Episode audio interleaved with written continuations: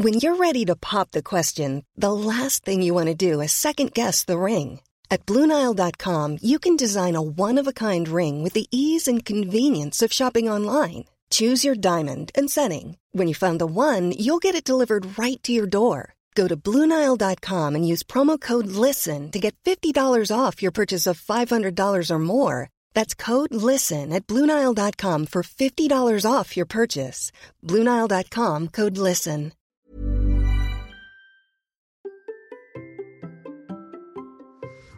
Et si se remettre au sport et à la course nous offrait une nouvelle vie Allez, c'est parti. Bonjour, bonjour mes champions et mes champions, c'est Bertrand, bienvenue dans Kilomètre 42, le podcast dans lequel nous parlons tous les mercredis de course à pied, mais surtout de mouvement et d'un mode de vie plus sain pour lutter contre la sédentarité. Il y a quelques années, j'étais un gros hamster obèse de plus de 105 kilos. Après un rééquilibrage alimentaire, la reprise du sport, j'ai perdu 27 kilos et je me suis lancé dans le défi de courir un marathon. Je vous ai raconté tout ça dans la première saison du podcast. Maintenant, mon ambition est de devenir champion du monde de mon monde et de vous aider à en faire de même en vous lançant vos propres défis. Toutes les semaines, je partage mon expérience, des conseils, des rencontres avec des personnes qui nous donnent des idées pour bouger et nous aident à progresser. Et si vous voulez des conseils complémentaires, j'ai créé sur mon site une petite page bonus. C'est là que je range des documents gratuits, comme des e-books pour vous aider à devenir champion du monde de votre monde, ou encore mes recettes de cuisine. C'est gratuit c'est à l'adresse suivante, bertrandsoulier.com slash bonus. Et bien sûr, c'est dans la description de l'épisode. Bon, maintenant, avant de vous présenter mon invité du jour, je dois vous dire qu'il n'y a rien que je déteste plus que ceux qui se moquent de ceux qui courent un marathon en 5 heures ou 6 heures. Je l'ai encore vu sur Facebook là il y a quelques heures, juste après le marathon de Paris. Ce n'est pas le temps qui fait le marathonien, mais la distance. Si vous avez couru un marathon, vous êtes marathonien. Et c'est pour ça que j'apprécie tout particulièrement John Bingham, le pingouin. C'est un journaliste, auteur et coureur qui a amené les marathons américains à revoir leur politique sur les coureurs dits lents, mais qui forment finalement une grande partie du peloton. Mon invité a d'ailleurs une citation de John Bingham dans son livre, car aujourd'hui nous ne partons pas aux États-Unis, mais en Belgique à la rencontre de Stéphane Allard. Infirmier de plus de 130 kilos, joueur de poker, Stéphane n'avait pas le profil d'un coureur. Et pourtant un jour, il a bien pris ses baskets, seul à l'abri des regards, ce que j'appelle le syndrome du coureur imposteur. La suite, il la raconte dans son livre Renaissance, mais aussi aujourd'hui dans le podcast. Ensemble, nous avons parlé de son parcours du premier kilomètre au marathon et plus encore de sa maladie de Crohn, de poker et comment il allie le jeu et la course, de ce que ça fait de courir en fond de peloton et surtout des amitiés qu'il a vécues. Allez, c'est parti. Bonjour Stéphane. Ah, bonjour Bertrand. Comment vas-tu? Mais ça va, ça va. Je, je, suis en train de vivre une belle aventure, donc euh, ça va. Une belle aventure dont j'ai envie de dire, tu sais, c'est, euh, moi j'étais gamin, je disais les, euh, le livre dont vous êtes le héros. Oui, c'est tout à fait ça. C'est vraiment tout à fait ça. Et euh, ça, ça, donne plein de, de ressentis euh, très intéressants. Alors, je vais te dire pourquoi je, je t'invitais, je t'en ai dit un petit peu quand on s'enregistrait, c'est que quand j'ai vu ton parcours, en fait, ça faisait quelques fois que je passais dessus, etc., puis j'ai vu le livre, etc. Et alors, j'ai vu le, le, le, petite présentation que tu fais de toi euh, dans le dans ton livre sur le, le alors c'est sur la quatrième de couverture ou sur le site Oui. aussi. Et je me suis dit là on a vraiment ce que j'appelle chez moi les hamsters. C'est-à-dire vraiment quelqu'un qui à un moment donné se réveille. Je peux te le, je peux te dire comme ça. Et en plus Oui, tu, tu appelles ça une renaissance. Alors run hein vraiment qu'on le redit une renaissance. Et je trouve ça le jeu de mots tellement beau que je voudrais que tu nous expliques un peu ton parcours oui, mais tellement beau et tellement vrai dans mon cas.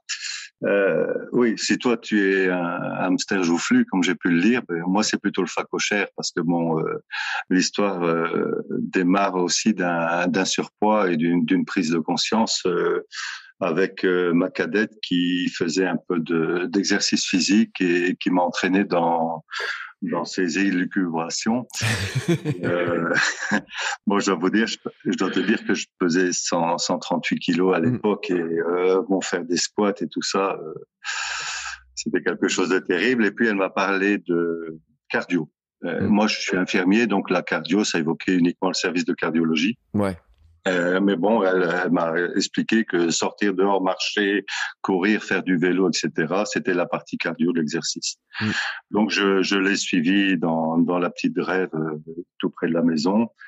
Et euh, moi, je sais, je ne savais pas. Oui, je dis savoir pour pouvoir. Hein. Je suis belge, euh, il faut le- l'accepter. on l'a pas dit tu es belge Oui, mais je me soigne. Et donc, euh, je l'ai suivi tant bien que mal dans la drève et je faisais de la marche nordique à l'époque. Donc, euh, elle, elle courait et mm. moi, je marchais avec mes bâtons et je trouvais ça vraiment con de, de, ne pas participer avec elle. Donc, de fil en aiguille, j'ai suivi un petit programme pour commencer à courir une minute. Mais une minute, c'est c'est long, hein. c'est mm. vraiment difficile quand on quand on est dans ces conditions-là. Et de fil en aiguille, après deux mois, je suis parvenu à courir 25 euh, minutes et je me suis inscrit à une première course et donc je développe tout ça dans euh, dans mon récit. Il euh, faut savoir aussi que parallèlement dans mon récit, je parle de, de problèmes de santé que j'ai. Donc j'ai j'ai une maladie de Crohn qui a qui a été détectée un petit peu avant que je me mette à la course. Et bon, c'est une maladie des intestins qui est un peu invalidante et qui est pas toujours compatible avec la course. Et donc, je raconte un peu mes difficultés et aussi mes joies euh, par rapport à mes réussites. il y a plein de choses qui m'intéressent. Alors, on va essayer de, prendre. Je vais essayer de tout garder dans ma tête, hein, pour parce qu'il y a plein de choses qui m'intéressent. Mais le, tu dis au départ, tu suis un petit programme pour courir ta première minute. Oui. Alors, Exactement. il y a plein de gens qui vont, qui vont être, euh, qui vont se dire, qui vont être interpellés par ça. Euh, C'est, c'est quoi le parcours pour partir de zéro à une minute, c'est quoi? Donc en fait, euh, moi je suis très très livresque et très internet. Quand mm. je commence à avoir une passion, j'aime beaucoup me documenter. Et donc j'ai trouvé euh, une association en Belgique euh, qui s'appelle l'ADEPS et qui aide les gens à faire du sport. Elle organise des marches, etc. Et j'ai trouvé un programme donc euh, qui qui faisait des séances de 25 minutes. Donc, on sort de chez soi 25 minutes. Et donc, la première leçon, c'est tu marches trois minutes et puis tu essaies de courir une minute, mm. puis tu remarches trois minutes et ainsi de suite. Et la, la période de, de, course augmente au fur et à mesure que la période de marche diminue. Mm. Et donc ça, je me suis vraiment accroché. Euh, j'étais dans un endroit bien désert pour qu'on ne me voit pas et, et j'ai trotté à, à, mon aise avec mon surpoids et j'y suis arrivé quoi. Et, chaque fois que j'avais fait une séance, ben c'était je serrais le point parce que c'était une victoire. Mm. C'est comme ça que mon parcours a commencé. Et à partir d'un moment, il y a un déclic. Ça devient plus facile. Mm. Et, et, donc à partir de ce moment-là, je me suis dit ben allez, on y va.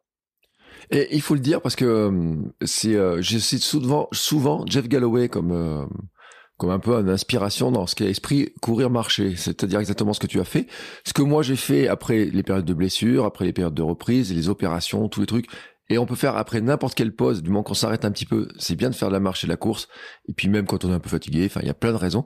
Et Jeff Galloway, je le dis dans son livre, pour ceux qui se posent la question, il incite à commencer par des moments de 5 à 10 secondes de course et de la marche, 5 à 10 secondes de course et de la marche, et d'augmenter comme ça. Alors ça peut paraître, pour ceux qui courent depuis longtemps, bien sûr, ça peut paraître surprenant, mais quand on part de zéro, lui, son programme, et Jeff Galloway, je précise quand même, c'est que c'est un coureur olympique, hors de 5 ou 10 000, donc c'est c'était une flèche.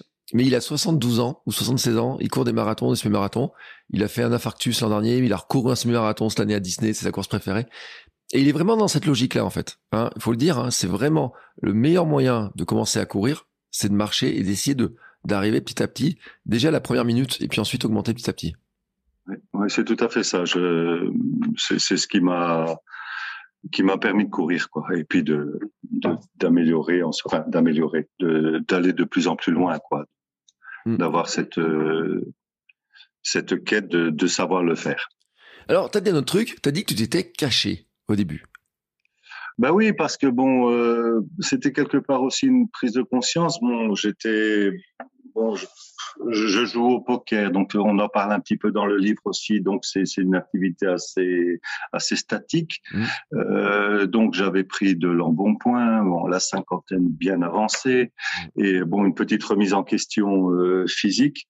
Et donc bon, ben, quand on a quand on est habillé en sportif, qu'on ne l'est pas avec un un matériel qui est plutôt de, de, de ville que de sport et qu'on sait qu'on qu'on va tenter de courir, on n'a pas vraiment l'envie de faire ça sur la grande place de, de sa ville, quoi. Donc euh, c'est pour ça que j'habite à la campagne et j'étais bien content sur ma petite rêve où il n'y avait pas grand monde qui, qui passait.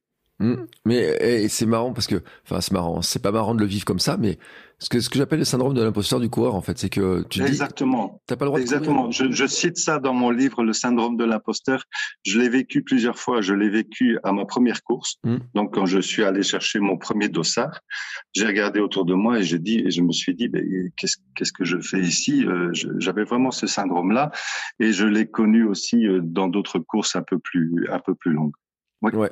on se rejoint là. Et on a plein de gens qui le qui l'ont. Moi, ma première course quand j'y suis allé, j'ai dit mais euh, elle passe devant la maison. Si je suis fatigué, je m'arrête à la maison. J'arriverai pas à le faire. Ça faisait 13 km. C'était mon premier trail. Et je dis mais j'arriverai jamais à le faire. Ce qui me paraît maintenant complètement anecdotique, mais qui pour l'instant à l'époque était mon défi. Mon défi de l'époque, c'était ça, hein, vraiment. Et ce syndrome de l'imposteur, c'est vrai qu'il y a plein de gens. J'ai fait des messages sur Instagram il y a pas longtemps pour dire que il y a des gens qui commencent à courir qui n'osent pas courir, tout simplement parce qu'ils voient les autres courir et ils se trouvent pas à leur place en disant mais tout le monde va me regarder, j'ai pas le droit de courir, je suis pas habillé, j'ai pas les bonnes chaussures, j'ai pas le bon matériel, etc. Ils osent même pas faire le premier pas en fait. C'est tout à fait mon parcours. C'est ce que je raconte, euh, ces différentes étapes de de, de, de, faire le premier pas, de choisir un peu de matériel, de choisir des courses, de, de, de rencontrer après ses amis, de se dire tiens, ben, toi aussi tu cours, euh, je savais pas que tu courais, mmh. et d'être invité comme ça, c'est c'est tout un parcours initiatique, mais je pense que tout le monde peut le faire à partir du moment où, un bonhomme de, de 56 kilos, euh, de 56 ans et d'une centaine de kilos euh, le fait. Euh, je pense qu'il n'y a pas de limite. La seule limite, c'est la santé. Il faut aussi être prudent et faire un, check-up, mais au-delà de ça, il faut y aller. Tu avais été sportif dans ta vie? J'ai fait du sport quand j'étais jeune, euh, donc euh, ben, j'étais au pensionnat, donc euh, on faisait un petit peu de sport, mais je faisais surtout du sport pour échapper au pensionnat. C'est-à-dire que s'il y avait un cross, ben moi je, je m'inscrivais au cross et je mm. finissais dernier, mais bon, comme ça on sortait un petit peu de nos, nos quatre murs. Et j'ai eu une période d'athlétisme quand même qui, qui s'est soldée par des petits résultats locaux. Donc il y a un moment j'étais j'étais mince et, et, grand et donc j'ai eu une période de saut en hauteur mm. euh, où j'ai franchi euh, 1m93 donc ma taille donc ça me faisait bien plaisir euh, à l'époque et j'en suis toujours fier. J'ai fait un peu de lancer de poids aussi et euh, mais des courses très peu et je fumais comme pas possible. J'ai commencé à fumer à, à 13 ans et c'était donc c'était incompatible avec des efforts de, de longue durée quoi. Mm. Heureusement, j'ai arrêté il y a il y a une bonne trentaine d'années. Euh, sur ton compte Instagram, là, il y a une photo. Donc, j'imagine que c'est l'époque du cross, là. Euh, le 11 novembre 76, c'est ça? Euh, oui, oui, oui. J'ai retrouvé ça ici euh, hier. C'était un petit carnet de bah, d'enfance, on va dire, ou, d'adolescence, mmh. où je mettais tous mes résultats de, de poids, de disques, de saut en hauteur. Et j'ai retrouvé ça euh, donc cross à, à Binche, euh, où je finis dernier, et un deuxième cross euh, où je finis également dernier. Ça m'a fait sourire et c'était vraiment en, en adéquation avec mes souvenirs. Mmh. Euh, donc tu l'as bien dit, hein, ce parcours, euh, mais c'est marrant. Enfin, dire, je m'évade de mes murs, mais finalement, finir dernier d'un cross à l'époque, et tu, le prends avec le sourire maintenant, mais. Euh... Mais je pense que je m'en foutais royalement à l'époque parce que parce que je savais je savais ce qui allait m'arriver. Euh, et puis j'avais plus de, de préoccupations à me remettre de ces deux heures d'effort que de que de, de constater que j'étais dernier, quoi. Donc euh, c'était c'était pas intrigant pour moi. Je, je, je m'en foutais quelque part. Je m'en foutais. D'accord. Et donc entre cette expérience adolescente et ta cinquantaine passée, tu n'as pas fait de sport? Si, j'ai fait un petit peu de. Donc, je fais. Euh, j'ai fait du golf. Donc, j'ai pratiqué du golf euh, que je suis arrivé vers 40 ans, là, 45 ans, de, de façon assez assidue. C'est un, un, très beau sport où on marche aussi, on, on porte des sacs et tout. J'ai fait un stage euh, très humide de, de planche à voile. si tu vois ce que je veux dire. Et euh, j'ai fait aussi euh, avec mon épouse euh, de la marche nordique. Donc ça, on aimait bien le dimanche aller. Ben, L'ADEPS dont je parlais tout à l'heure organise des marches de 5, 10 ou 20 kilomètres et, on allait souvent le dimanche faire une marche. Ça, c'était la période juste avant que je me mette de courir à, pied. Euh, faut le dire, la marche nordique, c'est bon hein, pour le cardio aussi. Hein. Ah, c'est très bon, c'est très bon et c'est ça facilite la marche quoi, parce que le dos souffre moins. Hmm. Et pour les dames, c'est très bon pour le les muscles en dessous des bras. Ah oui, moi je les vois. Parce que quand je vais courir le jeudi matin, j'ai le club pas loin de la maison, ils partent en groupe et il y en a, ils galopent, il y en a qui galopent vraiment, il y en a ils le font tranquille, mais il y en a qui vont très très très très vite. Le premier groupe, euh, je pense que j'arrive pas à les rattraper tellement ils vont vite, moi en courant ou en marchant, parce qu'ils tout, tout, tout, à toute vitesse. Euh, mais c'est vrai que ça s'est beaucoup développé, il y a moins de choc aussi. Euh, et ça t'a, tu penses que ça t'a aidé cette marche nordique pour commencer à courir ou finalement tu Moi, je, je pense que ça, ça m'a, oui, ça m'a aidé. Ça m'a aidé à, d'abord, en faisant de la marche nordique, ça m'a aussi aidé à franchir des étapes dans la, dans l'effort. Mm. C'est-à-dire que ben, si la première marche, on fait 3 km, on fait le tour du quartier et que après quelques semaines, on fait 10 km, donc on fait un circuit balisé, on éprouve une certaine fierté. Et en vacances, bon, euh, on partait euh, du matin, on, revenait le soir, on faisait la, la, pause le midi, bien à son aise et tout ça. Et donc, on, on, faisait plus de kilomètres, on découvrait plus de choses. Et donc ça, ça m'a aussi donné le, le goût de l'effort, parce qu'il bon, faut, faut, faire des efforts pour faire 15, 20 ou 22 kilomètres euh, en marche. Et pour donner maintenant un aperçu aux gens, euh, tu cours quoi comme distance maintenant? Ah, alors peux pas tout divulguer parce que j'aime, j'ai pas envie de spoiler le livre. Mm. Euh, je vais raconter jusqu'à un certain moment. Donc j'ai j'ai commencé par une course officielle de 8 km. Mm. J'étais au bout de ma vie. Hein, c'est c'était terrible. Puis j'ai fait euh, progressivement donc euh, les courses régionales. On a on a la chance d'avoir euh, une association qui offre 40 courses par an organisées. Mm. Donc des courses qui vont de 10 à 20 km. Donc je suis rentré dans ce circuit-là. J'ai fait les célèbres en Belgique, je sais pas si c'est le cas en France, les célèbres 20 km de Bruxelles. Donc c'est une course dans la ville. Donc déjà là, ça c'était mon ma plus belle sensation de euh, d'arriver, quoi, parce que j'avais ma famille qui, qui était à 100 mètres de, de la banderole et ça, j'en ai, j'en ai des émotions parce que c'était vraiment un, un, bel événement. Et après, évidemment, qu'est-ce que fait un coureur À quoi il pense? Au marathon. Bah oui. Hein? Bah, eh, eh. Et voilà. Donc, je suis parti sur euh, sur un premier marathon à Amsterdam qui est magnifique. C'est, c'est vraiment une belle expérience. Et peut-être je suis allé au-delà. Ça, c'est.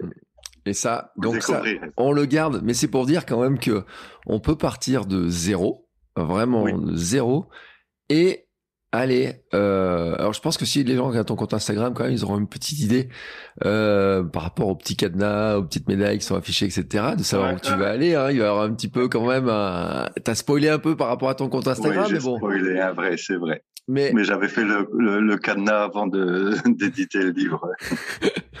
mais ce qui, est, ce, qui est, ce, qui est, ce qui est chouette de le dire, de le rappeler dans la progression, et puis j'ai dépensé aussi parce que j'avais fait un épisode il y a 7-8 mois avec Jean-Yves euh, qui avait perdu 60-70 kilos. Et là, on enregistre aujourd'hui, je dis, on est le 28 mars, et dans quelques jours, il va s'aligner pour le marathon de Paris. On en avait parlé ah et tout. Et de partir de zéro et d'arriver comme ça, de grimper, tu dis 8 km. En plus, et 8 km, franchement, je pense que c'est une course où ils ont dû galoper comme des lapins, les gars, autour de toi. Là. Ah bah oui, oui, oui. Moi, en fait, je, je viens de l'écrire pour ne pas l'oublier, parce que tout ce parcours, et c'est capital, je l'ai fait au fond du peloton. Hmm. voilà. Voilà, c'est mm. ça. Je l'ai fait au fond du peloton. Je l'ai fait, bon, toutes les sortes de camions, de voitures ou de vélos balais, mm. je les connais, quoi. Hein. ils, sont toujours à mes oreilles derrière. Donc, j'ai toujours fait au fond du peloton. Et il faut pas se démoraliser. On est bien au fond du peloton. On est, on est très bien. On fait des belles rencontres. On, on rencontre des gens qui ont tous une histoire. C'est, je n'ai rien contre les élites, hein, loin de là. Euh, mais au fond du peloton, chacun a sa propre histoire. Chacun a son, sa, son propre objectif pour arriver au bout. Ça, ça peut être euh, un problème de santé, une maladie, ça peut être une, une envie d'échapper à, à, certains soucis. Et euh, il y a une belle solidarité au, au, fond du peloton. Et ce qui est agréable au fond du peloton aussi, c'est que les signaleurs, les bénévoles et tout ça, ben, ils ont le temps de pouvoir passer. Donc ils vous encouragent. et ça fait du bien. ils discutent et ils discutent. ouais. Alors, en, les personnes l'écoutaient parce que moi je diffuse l'épisode demain, mais j'ai enregistré un épisode avec une, une jeune femme qui a fini dernière sur une course et on, j'avais invité pour nous raconter ça et qui disait effectivement que les signaleurs avaient pris le temps même de courir avec elle, de l'accompagner. Tu parles de voiture balai, je sais pas si c'est arrivé, mais on, va, rentrer avec vous en fait. Oui, oui, c'est ça. Ben, c'est, à peu près ça. Et puis on voit, euh, si on est sur un semi-marathon ou un marathon, on voit les, des organisateurs qui commencent euh, à notre passage à, ramasser la pancarte du 18 km ou la rubalise, etc. Quoi. Donc c'est, c'est une autre façon de vivre la course. Euh, pour donner une ordre d'idée sur un, sur un marathon, c'est quoi être au fond du peloton? C'est courir en combien de temps? C'est courir en 6 heures. 6 heures Oui, c'est courir en 6 heures. Et là aussi, j'évoque un peu parce que des fois, bon, je sais pas m'énerver, mais des fois, j'ai, bah, tu as certainement vu sur des, des sites ou des, sur Facebook, sur des groupes, etc. Il y a, y a des gens qui, qui conchit, comme je dis, sur les, les, coureurs lents, quoi. Et ça, ça m'énerve. Et donc, je consacre un, euh, quelques pages à, à, donner mes sentiments là-dessus, quoi. C'est, moi, je, je, suis persuadé que si le marathon de Paris ne, ne gardait que les élites, euh, peut-être 30 hommes et, et, 20 femmes, mais il y aurait personne au bord de la route pour les regarder. Hein. Mm. Voilà, et ils ne survivraient pas, puisque c'est quand même euh, euh, au niveau économique aussi, c'est la masse qui fait le succès, quoi. Et, et voilà, donc je l'ai fait en 6 heures. Donc c'est une difficulté aussi parce qu'il faut trouver des, des, marathons qui acceptent ça. Ouais, c'est ce que j'allais te dire. De courir euh, en moins de 6 heures. Et euh, j'ai même eu une, salle surprise à Deauville où ils acceptent moins de 6 heures. Et un organisateur m'a stoppé, enfin a voulu me stopper. J'ai essayé de ne pas me laisser faire, mais il a voulu me stopper après le semi que j'avais fait en 2h50, donc il n'y avait aucune raison de m'arrêter. Ouais. il m'a enlevé mon dossard, il me l'a pas enlevé physiquement parce que bon, il y avait peut-être une petite différence de gabarit, mais il me l'a enlevé et euh, à l'arrivée, je n'ai pas été classé quoi. Ça c'est quand même euh, la face sombre de, de certaines organisations. Mais je, je, ne crache pas sur le marathon de Deauville parce que mes copains qui l'ont fait, euh, était enchanté de, de ça, mais moi j'ai vécu une sale expérience. Oui, et puis tu sais, il y a eu euh, quand même euh, un nombre d'années des, des, polémiques autour du marathon de Paris. Oui, avec les barrières. Avec les barrières, le fait qu'ils décalent sur la, la, voie, là, sur le côté, les médailles qui n'étaient plus là pour les coureurs en 6 heures, hein, on a vu ça. Hein, alors, ils ont fait des efforts en justement en décalant l'arrivée sur le côté, en ayant quand même les remises de médailles à l'arrivée. Mais le, c'est une réalité une vraie réalité que les organisateurs ont peut-être du mal à prendre en compte parce que c'est leur cause des problèmes de logistique, on peut le comprendre, etc. Moi, je comprends ça, mais à partir du moment où on l'écrit, on respecte ce qu'on écrit. Donc, si on, on écrit que à 6 heures, on, voilà, c'est hors délai, on enlève le dossard même à, à 500 mètres de l'arrivée, je peux le comprendre. J'ai mm. signé un contrat en m'engageant au, marathon, je respecte ça. Mais si eux ne respectent pas leurs propres règles, là, j'ai un problème. Quoi. Hmm. Euh, donc ça veut dire qu'en fait, avant de choisir un, marathon, tu regardes euh, ou d'une course, tu regardes le temps maximum. Hein, Oui, exactement, parce que bon, on a quand même un petit ego et, et si on s'inscrit à une course et qu'on est mis hors délai, ben c'est pas très agréable. Quoi. Autant choisir les les courses qui nous acceptent. Et euh, il faut le dire pour ceux qui se euh, déjà, je leur rappelle une stat. J'avais vu une stat. Le marathon de Paris, la moyenne des temps, c'est 4h40. Le temps moyen hein, de, à peu près du coureur. Euh, donc, ce qui veut dire qu'il y a des élites qui sont en 2h10 dans ces zones-là, mais ils sont très peu. Il y en a certains qui vont courir peut-être le premier millier ou deuxième millier en moins de 3 heures hein, dans ces zones-là. Et c'est-à-dire que les 50 000 derrière, ils sont largement plus de 3 heures. Et donc, effectivement, les coureurs en 5 heures, en 6 heures, etc., sont beaucoup plus nombreux en proportion que le reste du peloton. Oui, c'est bon. Il y a, y a, le phénomène, un phénomène qu'on dit de mode, mais qui est aussi de, de, de prise en charge de, de, de, son corps, quoi, qui fait que ces événements sont, sont attirants. Et généralement, c'est agréable d'avoir une ville comme Paris. Je l'ai pas fait Paris, hein, mm. mais qui, qui s'ouvre à toi, dont on, on, on t'ouvre, je sais pas moi, les Champs-Élysées, les quais. Euh, c'est agréable de pouvoir courir, d'avoir la route pour soi, de, de voir la Tour Eiffel. Et, et c'est pour ça que j'aime bien les marathons dans, dans les grandes villes où il y a, y a de quoi voir, quoi, parce que bon, j'ai le temps de voir. Donc en 6 heures, donc c'est agréable. Ouais.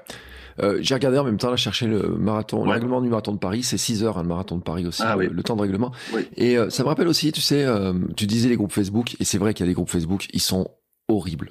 Enfin, oui. Moi j'ai créé le Hamsters Running Club, qui est une application séparée, justement pour que les gens, ils sortent de ces groupes Facebook pour aller avoir de la discussion, parce que t'es quelqu'un qui arrive, qui est fier d'avoir couru un marathon, quel que soit le temps, et quelqu'un qui le regarde et T'es pas un t'es pas un marathonien, t'as couru en 6 heures ou en 5 heures. Ouais, exactement. Exactement. Et c'est d'une part, alors on peut reparler du syndrome de l'imposteur, c'est que là tu te dis bon ouais, je peux pas, mais en plus ta fierté que tu as toi, ils viennent te la briser en disant mais t'es pas un coureur, ouais. ils, ils nient le fait que t'as fait l'effort quoi. Oui, oui, il y en a qui sont spécialistes, mais bon, c'est des, moi j'appelle ça des sites euh, putaclic, quoi. T'es, voilà, ils ont un titre euh, provoquant euh, pour t'inciter ou pour inciter des gens à cliquer. Et tu cliques et la première chose que tu vois après le titre, c'est une publicité pour des chaussures ou pour un site de vente en ligne, quoi. C'est c'est du putaclic euh, tout simplement. Ouais. Et bon, mais c'est très visible sur la toile, quoi. Quand on fréquente des, des vrais groupes où il y a des bonnes choses, mais on tombe inévitablement sur ce genre de de site. Et il faut le dire, hein, euh, moi j'en ai en tête un, ouais, un joggeur viral, je le dis très clairement. Ah ouais, oui, euh, ça pue. Ça. Qui vient partager systématiquement dans les posts, c'est partagé, c'est partagé, c'est partagé. L'autre jour j'ai signalé parce que c'était vraiment horrible pour les coureurs lents et je le dis très clairement. Euh, mais c'est vrai que on voit le partage régulièrement de ce genre d'informations, on voit des discussions. J'ai eu des, des souvenirs d'épisodes de podcasts, d'autres podcasts aussi, où ils s'étaient posé la question, où vous avez des commentaires de gens qui disaient oui, mais c'est pas des vrais coureurs, nous on s'entraîne des heures et des heures. Il y a un vrai débat parce qu'on peut comprendre ceux qui s'entraînent, qui courent vite pour aller le plus vite possible, qui disent mais ils nous emmerdent les, les, les, les autres là, à courir lentement, etc. Mais ça, la course, elle a tout le monde. En plus, on les emmerde pas, on est derrière. Bah oui. En plus, on les. Alors, je vais même te dire mieux, c'est que les règlements sont faits d'une manière où on peut les emmerder. Parce que je l'ai vu sur le marathon de Paris. C'est une anecdote que je vais raconter. Comme tu as 6 heures maximum pour le faire, et que si on calcule 6 heures par rapport au dernier SAS, forcément, il y a un moment donné, il y en a certains qui se sont dit qu'on fait un calcul. Ils se sont dit, si moi je me mets dans le SAS 3 heures et que je cours un peu plus lentement encore, j'ai le temps d'arriver avant qu'ils enlèvent tout. Ce que dit le marathon de Paris, c'est que il ne t'est pas classé si tu dépasses les 6 heures. Mais je pense que si tu arrives dans le temps, même si tu as mis 7 heures, à limite, la médaille, tu l'auras quand même, et tu auras quand même fait le marathon de Paris.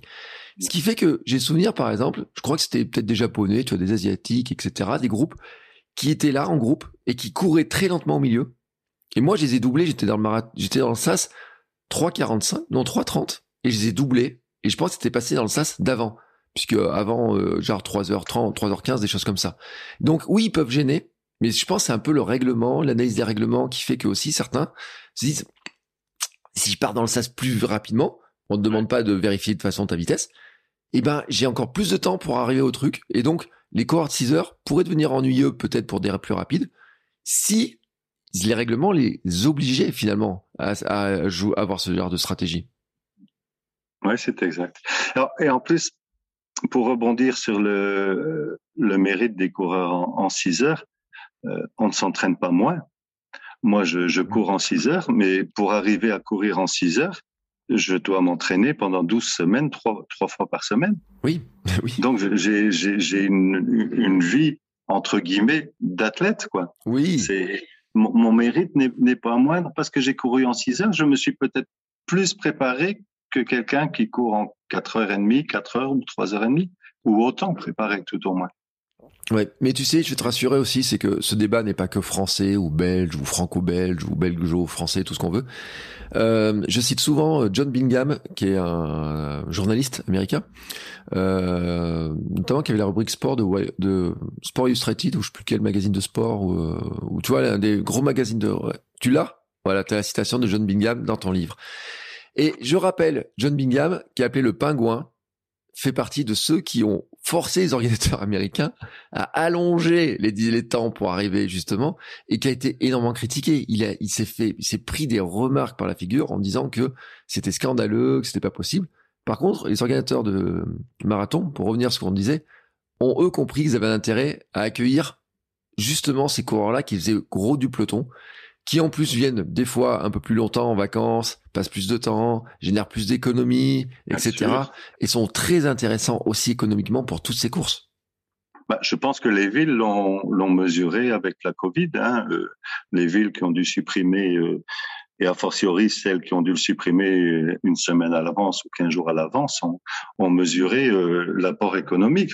Moi, que, quand je vais un marathon, même en France à 350 km de chez moi, ben, je reste quatre ou cinq jours. Je fais mmh. du tourisme, je fais de l'hôtellerie, je fais de la restauration, et, ça fait vivre le, le commerce local. Hein. Ah, c'est marrant que tu parles de, de John Bingham parce que c'est vraiment la citation de, de la, du premier chapitre et donc c'est le miracle n'est pas que j'ai terminé, le miracle est que j'ai eu le courage de commencer. Ouais. Et, voilà, c'est c'est l'introduction que je voulais mettre parce que parce que ça ressemble à mon histoire quoi. Et John Bingham, il a une histoire qui avec le sport qui est marrante parce que moi j'ai lu son livre où il appelle, il se dit athlète par accident. et t'as employé le mot d'athlète, mais c'est vrai. Et moi, j'ai eu du mal à dire que j'étais, euh, qu'on avait un entraînement d'athlète, etc., qu'on avait euh, des heures d'entraînement. Moi, je m'entraîne euh, quatre fois par semaine. Alors maintenant, je cours tous les jours, donc c'est encore plus simple. Comme ça, j'ai même pas besoin de savoir si je vais courir ou pas. Mais pour mon marathon, je m'entraînais quatre fois par semaine. Hein, et les marathoniens, il y en a plein qui, qui en font autant, qui font pas. Mais en plus, j'ai vu l'autre jour des, des discussions sur le temps d'entraînement qu'on fait, parce que j'avais au club, j'avais un gars, il me disait ouais, mais moi je fais une sortie longue, je fais 33, 34 km, tu devrais faire pareil. Je dis oui, mais moi ma vitesse, c'est une sortie extra longue, c'est c'est fatigant quoi. Parce que toi, tu fais combien de temps tes entraînements? Tu dis tu entraînes trois fois par semaine, mais tu cours combien de temps? Généralement, donc je fais euh, les entraînements, c'est le, le minimum, c'est trois quarts d'heure. Hum. Et euh, en période de préparation de, de marathon, ça peut aller jusqu'à deux heures. Mais bon, moi, je peux pas me permettre de faire un 30 km. Ah euh, ça, ça va me prendre 4 heures, donc je, je, je, vais, je vais exploser pour le jour J, quoi. Donc, euh, et c'est vrai que là aussi, il y a des, des manquements en termes de programme de préparation. Si on veut un petit peu euh, être aidé, euh, c'est pas toujours facile parce que quand on vous propose de courir 30 km à 15 jours ou à 3 semaines de, du jour J, on regarde ça quand même d'un drôle d'air. Ouais, moi j'avais dit hein, que dans notamment j'ai dit à des personnes que j'ai un peu conseillé, tu sais, dans les discussions et tout, j'ai quand on est lent, euh, on va plutôt regarder le temps d'effort, l'intensité d'effort, le temps d'effort. On va se dire je vais faire une sortie de 2h30 maximum pour habituer mon corps à courir 2h30, mais je vais pas m'amuser à aller faire 30 bornes ou 35 bornes alors que je sais je vais mettre 4 heures ou plus de 4 heures. Parce que finalement la fatigue elle vient beaucoup avec la distance, le temps, puis il faut alimenter, il faut euh, euh, faut récupérer, faut repartir, etc. C'est compliqué, quoi. Oui, c'est exact. C'est vraiment ce, que je vis aussi. Je, joue sur le temps et voilà. C'est alors un semi. Euh, un mois avant la course ou six semaines avant. J'essaie un petit peu de coller, mais il faut adapter, il faut adapter. Euh quand on est lent, quand on est fort, pour ne pas dire gros, etc., il faut s'adapter. J'ai aussi une revendication, c'est les, les fameux maillots finisher ou les maillots de participation. Bon, euh, les sites qui critiquent euh, vont encore nous tomber dessus à raccourci comme pour les médailles, mais on s'en fout. Euh, mais j'ai du mal à trouver un maillot à ma taille. Mm. Voilà. Je, je, quand on a la possibilité de choisir un maillot, euh, ça s'arrête souvent à XL, quoi. Hein. Mm. Rarement à 2XL. Et le 2XL, s'il taille petit, ben, euh, ça sera pour son petit-fils quand il sera grand, quoi. Et oui, non, mais c'est vrai, ça fait partie de plein de considérations hein, qui, qui, qu'il faut intégrer. Je crois quand même, et on le disait, je pense que la Covid va changer un petit peu aussi la vision des choses, c'est que on, on va quand même finir par comprendre que le sport c'est bon pour les gens et qu'il faut quand même les accompagner dans ce mouvement de sport. Alors c'est sûr que pendant les confinements, c'était le moment d'évasion pour beaucoup de gens. Mais là, faut, faut, euh, honnêtement, il y a plein de gens qui ont découvert à quel point c'était quand même bon de bouger, de courir et de marcher. Et donc le développement, il est là. Je pense que les organisateurs aussi, ils ont une carte à jouer. On le disait hein, sur les temps, le fait que tu arrives en 6 heures et que tu ta médaille au marathon de Paris, c'est quand même un truc qui, est, qui te rassure en plus, il est cher le marathon de Paris. Donc euh, ces grands marathons sont chers, etc. Te dire que tu as droit de courir en 6 heures, tu peux le faire, et que tu auras ta médaille à l'arrivée parce que tu es toujours un marathonien, que tu l'aies fait en 6 heures ou en 2h10, tu restes un marathonien avec la même distance, ça fait partie aussi du développement de notre sport. Ouais. Et moi j'ai un avis euh, plus mitigé par rapport à la Covid. J'étais comme toi, hein, parce que en Belgique, peut-être même un peu plus qu'en France, euh, le, sport a été euh, encouragé pendant la Covid. On a eu, on avait des limitations, mais moins strictes. Je pense que vous. alors que nous, nous, on n'a eu aucune incitation. Alors là, nous, c'était oulala, restez chez vous. oui, oui. Mais on avait un peu ça, mais on n'avait pas cette limite du kilomètre. on, pouvait courir du moment qu'on n'était pas en groupe, etc. Et donc j'ai cru aussi jusqu'à il n'y a pas très longtemps que beaucoup de gens s'étaient mis au sport, ce qui est vrai. Hein. Beaucoup mm. de gens ont commencé à courir pour justement pouvoir sortir de chez eux. Mais dans l'association que je fréquente, là, qui organise les 40 courses, euh, ça a recommencé cette année. Et là où il y avait 800 coureurs, il y en a peut-être plus que 450. Mm. Et, et, tu vois, il y a, il y a, des gens qui ont décroché. Il y a vraiment des gens qui ont décroché, qui vont revenir. Je pense qu'ils vont revenir parce que parce qu'ils aiment ça probablement. Mais euh, je pensais qu'il allait y avoir plus de gens cette saison-ci, mais il y a moins de gens et il y a des têtes connues que je ne vois plus quoi de fond de peloton.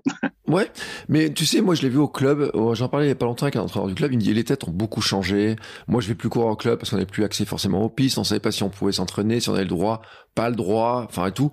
Pour dire à quel point quand même c'est flagrant le problème en France, c'est qu'on est en pleine élection présidentielle, la campagne, à trois semaines des élections, il y a aucun candidat qui n'a encore dit le mot sport dans son programme, je pense. C'est scandaleux et le comité national olympique a invité les candidats, les 12 candidats, à venir parler de sport, leur vision du sport, alors qu'on organise les Jeux Olympiques dans deux ans, ils sont trois à être venus. Trois, dont même pas le président. Ils sont trois à être venus, dont aucun n'a une chance d'être au second tour. C'est te dire à quel point ils en ont rien à cirer de ça, malgré les avertissements des médecins. Dans un des podcasts dans Sport Nutrition, on a, j'ai reçu François Carré, qui a intervenu au Sénat pour expliquer aux sénateurs à quel point on a besoin du sport, de bouger, etc. Pour la tête, pour l'immunité, etc. Il y a rien. Peut-être quand même ils sont en train de dire qu'ils vont obliger les enfants à faire du sport avant d'aller à l'école parce qu'ils se sont rendus compte qu'ils apprenaient mieux. On avait parlé avec François Carré. Le cerveau fonctionne mieux quand on bouge. Alors il y a des expérimentations qui sont faites, mais c'est quand même incroyable cette histoire-là. C'est-à-dire que c'est quand même totalement dingue. Ouais, ouais, c'est c'est la part pauvre des. Bon, maintenant. Euh en cette période, il y a aussi euh, des préoccupations euh, mmh. internationales, hein, donc on peut, on peut, comprendre certaines choses. Mais même s'il n'y avait pas ces préoccupations internationales, le sport n'est évidemment jamais en première ligne dans, les programmes électoraux, que ce soit chez vous ou chez nous. Mmh. Ça fait l'objet de quelques lignes parce que parce qu'il faut bien, mais c'est rarement suivi de, de concrétisation. Euh, il y a un autre truc aussi sur le fait de courir en 6 heures pour revenir sur l'histoire des marathons en 6 heures, etc. C'est que euh, faut gérer aussi l'alimentation parce que 6 heures, ouais. c'est long. Et ça, c'est mon problème. C'est mon problème. Évidemment, avec ma maladie, c'est mon problème. Et euh, j'ai eu des problèmes avec ça. J'ai eu des problèmes à Deauville, j'ai eu des problèmes à, à Malaga. Euh, si j'ai un problème, je suis cloué sur place. Ouais. Je suis cloué et, et, voilà, et je dois trouver une solution. Et c'est c'est pas très glamour, c'est pas très facile. Et euh, j'en suis arrivé au point que je j'ai peur de boire, hmm. j'ai peur de manger des, des, gels, tout ça, j'ai abandonné. Euh, j'ai peur de boire parce que j'ai peur d'avoir un, effet chasse d'eau ouais. et, et d'être ennuyé. Mais si tu bois peu pendant six heures d'effort, euh, tu as d'autres soucis, évidemment. Tu, tu, peux commencer à avoir des crampes ou, ou des états de, de semi-inconscience ou que sais-je moi. Donc euh, voilà, mon dernier marathon a été très pénible à, à ce niveau-là. Depuis, j'ai, on est en train de revoir mon traitement médical. Mm. Au niveau santé, ici, pour le moment, je suis dans une mauvaise phase parce que j'ai 2021 a été difficile pour moi. Euh, j'ai été opéré, j'ai fait une deuxième crise d'occlusion et ici en début d'année, j'ai eu la Covid qui mm. m'a mis sur les genoux en termes de fatigue. J'ai échappé à l'hôpital. Hein. Je suis pas le plus à plaindre, mais euh, suivi d'une nouvelle crise de Covid, donc je de, de Crohn, pardon. Mm. Et donc euh, moralement, je suis je suis assez bas au niveau course. Donc mon objectif cette année, c'est de réussir à, enfin réussir, donc de terminer dans, dans les délais un semi-marathon pour les raisons que tu évoques, euh, alimentation, boire, euh, mm. pendant pendant trois heures. Donc mon défi, ça sera de de pouvoir réussir une course euh, en m'alimentant le, le, mieux possible durant trois heures. Ouais, ceux qui ne savent pas, la maladie de Crohn, c'est une inflammation des intestins, c'est ça hein, des... Oui, c'est exactement ça. C'est une inflammation des intestins. Euh, bon, les symptômes principaux sont pas très glamour. C'est de la diarrhée, mm. c'est des, des, crampes intestinales, etc. mais euh, je l'évoque aussi dans le livre. Je suis pas le plus à plaindre. On m'a découvert ça donc il y a une, petite dizaine d'années. Bon, je l'ai depuis plus longtemps, mais mm. bon, on dit que c'est euh, comment on dit que c'est une intoxication ou une grippe ou euh, mm. voilà. Hein, on se cache, on a une espèce de déni avant que ça soit vraiment diagnostiqué. Et bon, il y a beaucoup de jeunes qui souffrent, mais vraiment dans leur chair de ça. Donc, je je suis pas le plus à plaindre. Mais je veux laisser passer le message aussi qu'on peut avoir euh, du diabète, on peut avoir du, une maladie intestinale, on peut avoir un, être en rémission d'un cancer et euh, faire euh, ce genre de choses, faire des courses. Voilà. Dans le fond du peloton, il y a des gens qui, qui courent le dimanche, qui ont eu leur séance de chimio le mardi. Ça existe. Ouais. Et ça, c'est c'est des choses qu'il faut savoir. Mmh. Oui, parce que c'est ça. Et puis, oh, j'avais fait un épisode aussi avec quelqu'un qui s'était remis d'un cancer, mais qui se voyait mort, en fait, déjà. Et mm. qui, lui, a couru l'UTMB. Et euh, quand on court l'UTMB, on n'est plus dans le fond du peloton. On, non. On est dans... Mais il a fait une vitesse qui est différente de ce qu'il pouvait faire à l'époque, etc., avec une gestion qui est totalement différente, mais qui avait passé justement un message aussi là-dessus, en disant aussi que c'est aussi euh, le sport, ces objectifs qu'on se donne, c'est aussi un moyen de se donner des objectifs. Et lui, il avait vraiment vu aussi pour l'aider à guérir, pour passer pour, pour combattre sa maladie. Oui, oui, oui c'est ça, c'est tout à fait ça. C'est ça fait partie du traitement quelque part aussi de, même si dans le cas de Crohn, euh, les, les efforts euh, soutenus ne sont pas du tout euh, mmh. encouragés. le, sport est encouragé, mais pas le, pas un marathon, par exemple, c'est quand même beaucoup d'efforts. Il faut savoir que l'intestin, ben, tu cours, tu le sais, ton intestin, il, il, bouge euh, à, chaque pas, et des pas, il y en a des dizaines de milliers sur un marathon. Donc c'est pas le c'est pas le traitement le plus efficace pour le jour du marathon, mais pour la course en général, c'est bon de c'est bon de courir et, et ça fait un bien fou au moral, quoi, quand on puis l'estime de soi, quoi. S'il faut entretenir ça, sinon, euh, si on abandonne, euh, on peut se laisser aller dans des travers de, de, de canapé, etc. Oui, et tu le dis parce que toi, étais un, tu dis un joueur de poker en surpoids, donc euh, à 50 ans, tu, tu joues toujours au poker ou? Oui, oui, je joue toujours. C'est une, c'est une deuxième passion et bon, j'en parle aussi un petit peu dans le livre et je, je, toute proportion gardée, je, je donne des, des, conseils pour ne pas s'emballer. Il faut, faut voir le poker comme une passion. Quoi. Euh, si, si tu as un budget course euh, pour tes chaussures, pour tes dossards, etc., mais tu dois voir le poker de la même façon. Et si au bout d'un mois, euh, ou d'une certaine période de l'année, tu n'as plus de sous, ben, il y a des alternatives. Il faut lire, il faut lire des livres, il faut apprendre, regarder des vidéos et, et, et ne, ne, pas mettre un, un, un, euro euh, sur une mm. partie. Donc, il faut voir ça d'une, d'une façon euh, comme un hobby. C'est, c'est, le conseil que je, je donne. Euh. Et donc, j'ai des copains qui, qui jouent au poker et ce sont eux aussi qui m'ont entraîné dans dans le jogging et dans la course. Et j'ai un groupe de, d'amis français euh, qui joue au poker et donc on fait une partie de poker en ligne euh, chacun de son côté toutes les semaines. On met un petit peu d'argent de côté et on se retrouve une fois par an ouais. dans l'Europe.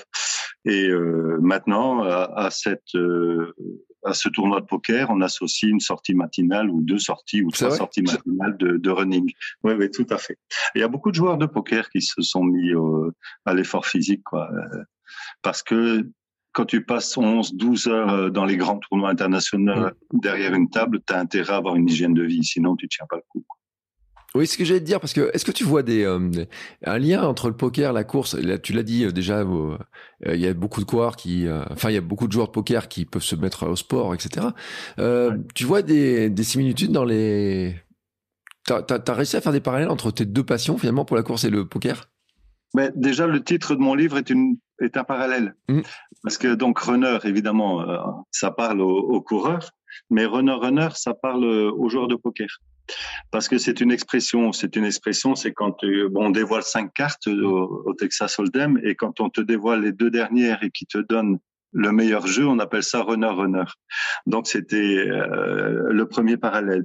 Le deuxième parallèle que j'évoque aussi dans le livre, c'est le, le panel de personnes que l'on rencontre. Quand je cours, donc j'ai découvert, la, course. Euh, il y a tous les profils. Il y a, le chef d'entreprise, il y a, tous les profils. Euh, Euh, et ça, c'est intéressant parce qu'ils ont tous sont réunis par la même passion. Et au poker, c'est la même chose. On a tous les profils et ils sont réunis par la même passion. C'est un, parallèle très très fort. Si ce n'est qu'en course à pied, on a à peu près 30% de, de dames. Mm. Et qu'en poker, la, la, proportion ne va pas à 10%. Ah. Oui. Et ça, c'est lié au. Je pense que c'est lié à l'argent et euh, bon, bon j'essaie de ne pas être, comment je vais dire, sexiste en, en, dans mes propos, mais je pense que que les, les, les dames ont plus un, un, souci de sécurité et donc euh, elles n'ont pas nécessairement inné, hein, et je pense qu'elles n'ont pas nécessairement de ouais. envie de mettre un peu d'argent, euh, voilà, ce que les hommes font beaucoup Ouais, J'ai lu un livre sur le sur le l'argent il y a pas longtemps et où l'auteur disait justement que les femmes sont plus gestionnaires dans l'approche gestion du, de l'argent, etc. Que c'était culturellement, hein, c'est pas une question oui, oui, génétique. Voilà. C'était que on apprenait, ouais, dire. on apprenait aux filles à une époque à gérer le budget en disant euh, et ça allait même très loin. C'était qu'elles n'avaient pas d'argent qui leur gagnait pas d'argent, donc euh, le mari donnait de l'argent et euh, elle, elle s'occupait d'acheter tout le reste avec tout ce qu'il fallait pour faire tourner la maison avec l'argent qui était donné. Et elle savait même pas combien gagnait leur mari et, autres. Et culturellement, il est resté aussi cet aspect-là, en fait, de certains, euh, faut gérer, faut gérer le, tout un tas de choses, etc., qui peut expliquer cette relation à l'argent. L'auteur l'expliquait, c'est intéressant de, de, voir aussi que euh, ça fait partie des limitations hein, que peuvent se mettre aussi certaines femmes hein, sur le. Sur, alors, euh, là on va pas parler trop longtemps du poker mais sur même sur l'entrepreneuriat tu sais sur le fait d'investir de l'argent pour entreprendre pour euh, pour faire certaines choses où c'est euh, une espèce de frein qui vient. Et c'est vrai que c'est c'est une question culturelle hein, cette histoire là c'est vraiment culturel. Euh, et euh, c'est vrai que c'est ça fait partie de ça.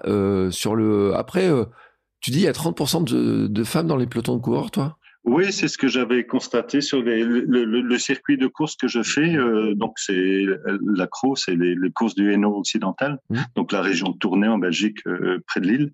Et nous, on a on a 30% de, de, de dames euh, facilement, facilement mmh. dans, dans, le peloton. Oui. Et elles aiment ça. Hein. Euh. Oh, puis moi, elles me double alors. Oui, moi aussi. Elle me double. J'avais dit un jour, j'ai pris un coup à mon ego, parce que tu sais, j'ai pris deux coups à mes ego, à mon ego. Euh, euh, c'est la fois où je me fais doubler par un papy. dans un trail. Et puis, euh, pas moi.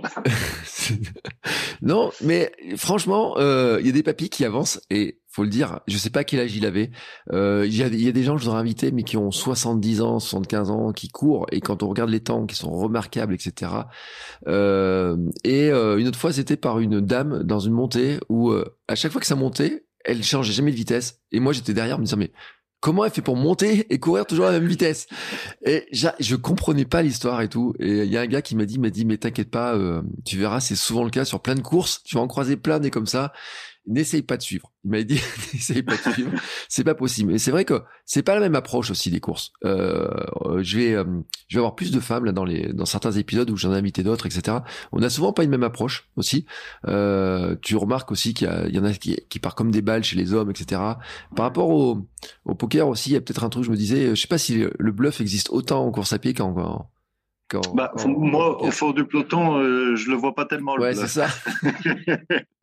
je vois pas des fois. Quoi qu'il m'arrivait des fois de d'essayer de doubler un concurrent au, au bluff, quoi, mais c'est pas la partie majeure. Quoi, Peut-être dans le début du peloton, euh, il y a des suceurs de roues, comme on dit, mais non, là où je suis, euh, ça n'existe pas vraiment. Un autre parallèle, ouais. éventuellement, c'est aussi le, les organisations caritatives qui existent. Ouais et dans le poker et dans et dans la course à pied quoi. Ça c'est c'est aussi un parallèle qu'on pourrait faire. Mm. Donc des des, des des, tournois qui sont organisés avec euh, dans, dans un, un, but associatif, un but caritatif pour aider une association ou, ou, une personne en difficulté. Et dans les courses, on a ça aussi régulièrement. Des gens de téléthon de course, quoi, des, choses mm. comme ça. Ouais.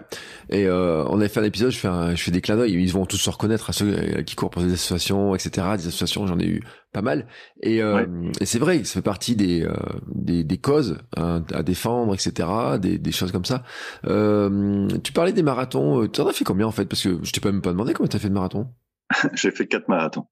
Donc j'ai fait Amsterdam, Barcelone, Malaga et Deauville. Bon, il y en a un que t'as préféré?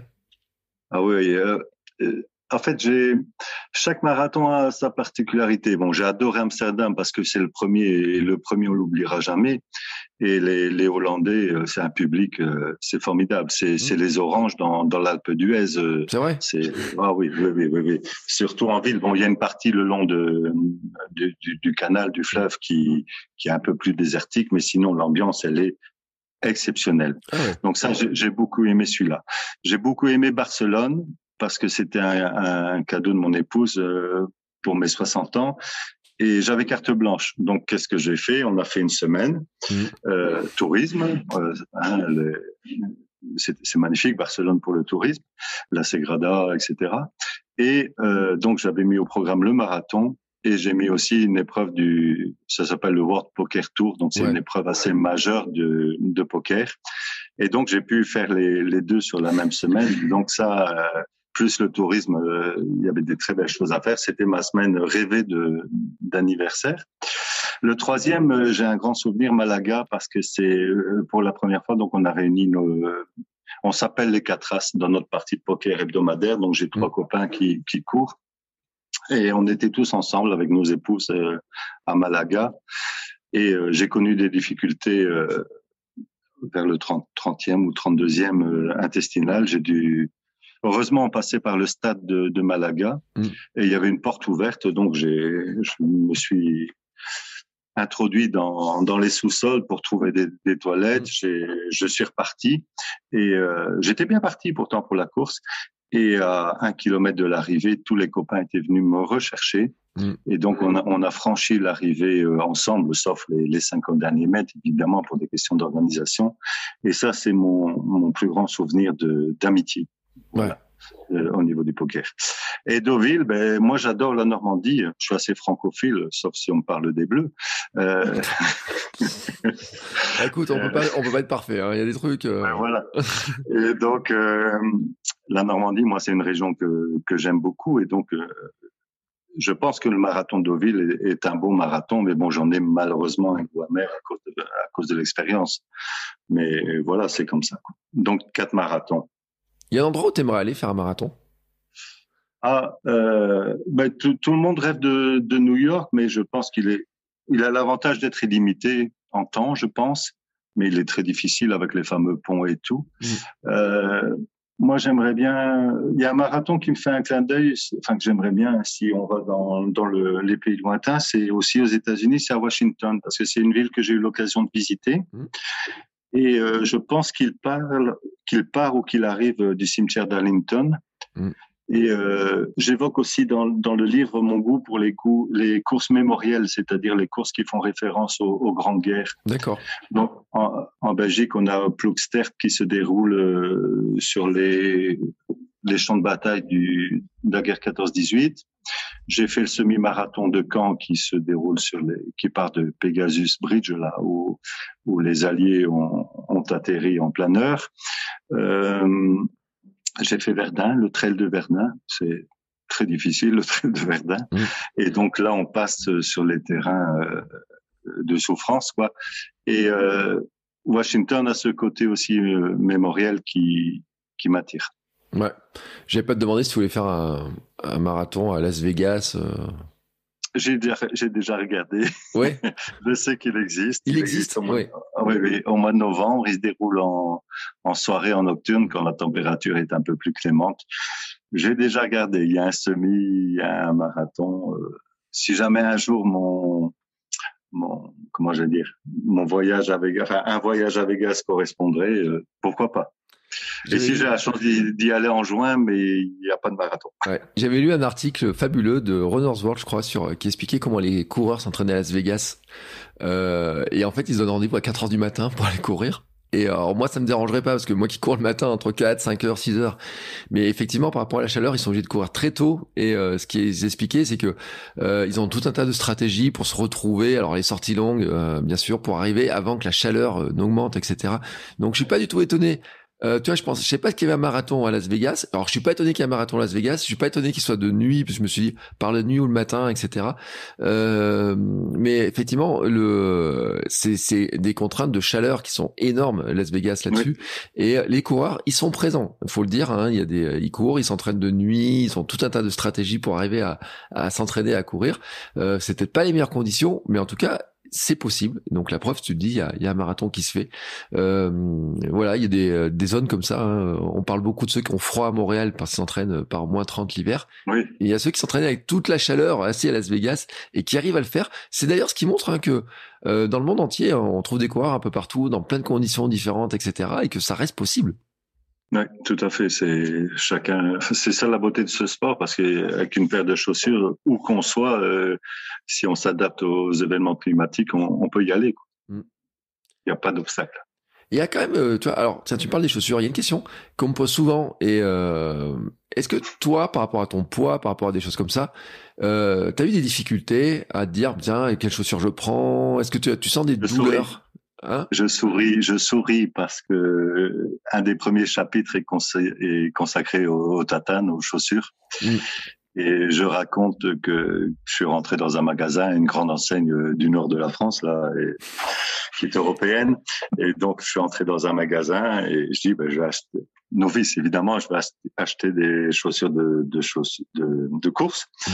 Donc, à l'époque, je pesais encore 125 kilos. Je regarde un petit peu et je vois une paire euh, pour coureur lourd. Ouais. Deux points, 85 kilos. Alors là, euh, j'ai dit, oula, qu'est-ce que je fais? Donc, j'ai été voir le vendeur, je dis, vous n'avez pas pour les extra lourds Bon, je savais qu'il allait me dire non, quoi, mais bon, je pouvais pas résister à cette euh, blagounette.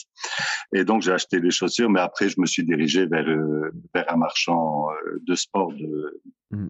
avec pignon sur rue dans ma ville, quoi. Et donc, euh, il m'a conseillé sur une marque.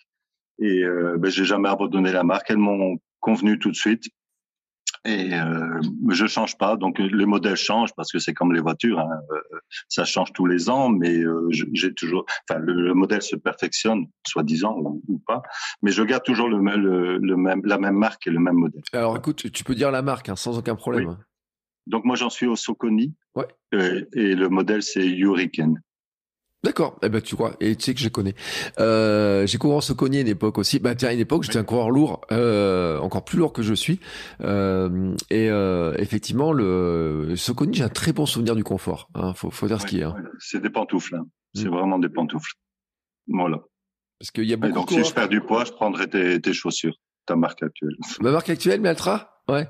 Et tu sais que j'ai regardé, je suis sûr que j'ai des Altra qui ont plus de semelles que des Soconi maintenant au niveau ouais. confort, qui sont plus molles, etc.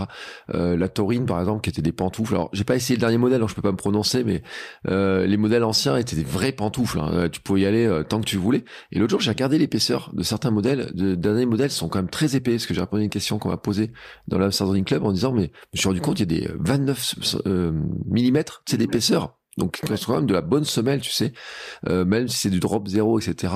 Euh, donc on en trouve, mais c'est vrai que Soconi, euh, pour moi, ça fait partie des marques avec un vrai confort, un vrai gros confort, et euh, que j'avais beaucoup apprécié aussi parce qu'il y avait une petite accroche au bout du pied, on sentait un peu le sol quand même, euh, qui est assez intéressant, et ça pas un drop énorme non plus quand même. C'est une chaussure qui est, euh, c'est plutôt une marque qui est assez qui est assez bien pensée, même si c'est pas là réputée en course à une époque. Moi, je trouve que c'est quand même une marque qui vaut le coup hein, d'aller euh, d'aller essayer. Euh, j'avais adoré ma période en Soconi, j'en ai eu deux paires. Je trouvais juste que moi c'était trop. Euh, j'avais engueulé le vendeur. J'ai dit vos chaussures elles sont trop sont trop fragiles pour moi. Ah oui. Et il m'a dit je comprends pas. Il me dit moi je cours plein de kilomètres avec, je fais jamais de trous et tout. Et en fait j'ai compris après c'était ma forme, ma manière moi de courir. Je remontais l'orteil, tu sais, et bam, ça perçait. Ah ben j'ai le même plan. J'ai exactement la même chose. Moi mes chaussures, ben je vois leur usure au trou du gros orteil. Ouais. Exactement. Il, il manque un, un, bout de plastique au bout. Pour... c'est ce que j'ai dit au vendeur. et un jour, j'ai envoyé un mail à Soconi. Je leur ai dit, écoutez, je comprends pas. Pourquoi vous faites pas des chaussures avec un renfort au bout? Parce que oui. moi, je les perce tout le temps. Et euh, il m'a répondu, il m'a dit elles sont comme ça et tout. Alors j'avais testé des modèles, certains sont plus renforcés au bout que d'autres, etc. Tu sais, j'ai regardé. Puis je disais quand même, donner 140 euros pour un modèle qui se trouve au bout de 200 km, moi ça me gonflait quoi. Et j'aurais écrit comme ça et il m'a dit non mais ça dépend des modèles, ça dépend de ça et tout. J'étais allé voir des magasins, il m'a dit Je dis je comprends pas trop et autres. Et c'est en fait en faisant une analyse de foulée que j'ai compris mon histoire. C'est que je courais talon, je remontais le pied beaucoup et pas, tu sais, ça repointait. Et euh, depuis que j'ai changé ma foulée, par contre, je ne perce plus les chaussures. À tel point que mes Altra actuels, j'en ai une paire qui a 1400 km et qui est même pas troué sur le dessus, tu vois. Donc, euh, pour dire que ça reste, euh, ça, je pense, ça venait quand même un petit peu de ma manière de courir à moi. Mais voilà, donc j'ai arrêté d'arrêter, j'ai arrêté d'accuser Soconi. Contrairement aux premiers épisodes du podcast, j'ai dit oh, ils sont un peu gonflés sur la qualité. Euh, j'ai compris que c'était d'abord moi le problème. ouais, mais, mais, moi j'ai j'ai aussi un, on a vraiment des, des similitudes parce que j'ai j'ai aussi profité de la Covid pour essayer d'avoir une foulée un peu différent d'attaquer moins le talon parce que le, le dos trinque quoi et euh, effectivement ça s'use moins au niveau du, du gros orteil aussi. Mm.